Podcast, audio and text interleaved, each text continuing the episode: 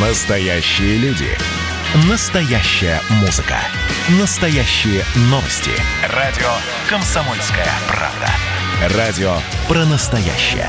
97,2 FM. эм. Как дела, Россия? Ватсап-страна!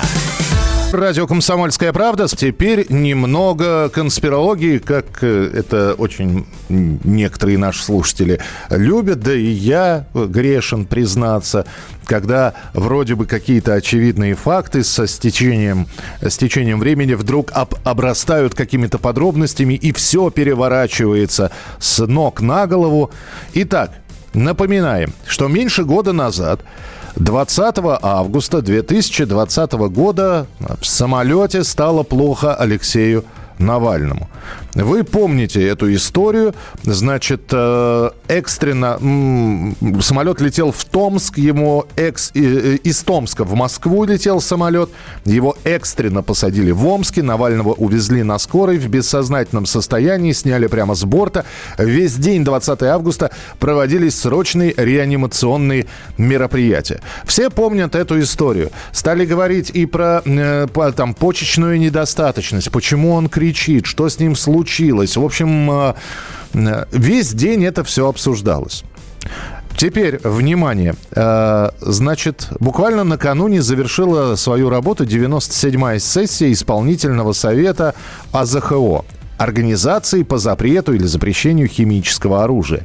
И там в докладе этой организации обратили внимание на вот какую интересную штуку что по просьбе Германии 20 августа 2020 года, то есть в этот момент Навальный находится либо в самолете, либо в реанимации уже его везут, и в этот момент в Германии, по просьбе Германии, в этот день секретариат направил группу для оказания технической помощи в связи с подозрением на отравление российского гражданина.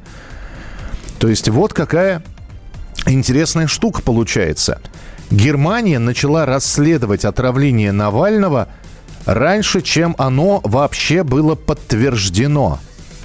Здесь, конечно, можно придираться к словам, что они это сделали, ну, когда они услышали, что Алексею стало плохо, они сразу подумали про отравление, и поэтому вот так вот, побежав впереди паровоза, они это сделали. Второе. Ну а второе, дальше думайте, а стоит ли, откуда вообще Германия об этом знала? С нами на прямой э, связи Марат Баширов, э, политолог, автор канала Политжостик. Марат, а может быть просто это факты какие-то притянутые за уши? Здравствуйте. Здравствуйте. Ну, конечно, это прокол. Это прокол, который э, странно, что обнаружился только сегодня, потому что наши представители же тоже работают в АЗХО. Но, тем не менее, это, конечно, очень странное совпадение. Но я бы, знаете, на что обратил внимание в первую очередь? На ту сложную ситуацию, в которой сейчас попадает канцлер Германии, госпожа Меркель. Потому что она, с одной стороны, как мы помним, приезжала к Алексею Навальному.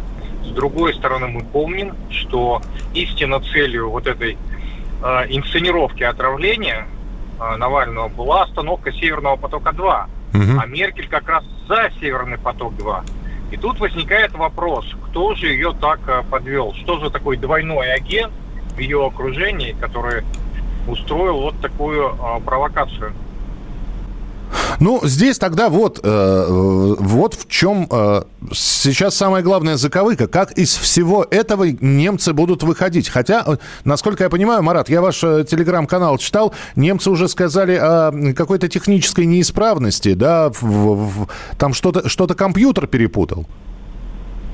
Ну, что-то компьютер перепутал, да, но знаете, а, документооборот особенно а, в германских органах власти. И это такая штука, которая живет сама по себе, вне от э, спецслужб, вне от канцлера. Там все очень четко фиксируется. Поэтому можно, конечно, было ошибиться датой, да, если вы, например, а, заполняли какой-то формуляр. Но уж точно совершенно нельзя ошибиться датой пересылки этого документа. А речь идет именно о дате пересылки, а не о дате запроса. Угу.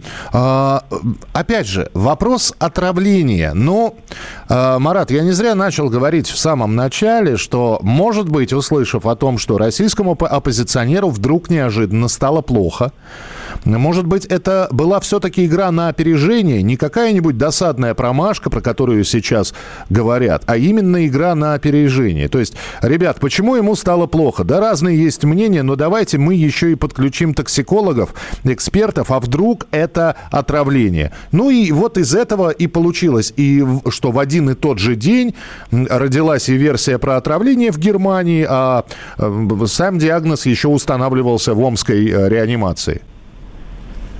Знаете, я бы понял этот запрос, если бы они его посылали в тот момент, когда Навальный уже оказался в клинике Шарите, которая находится в Берлине.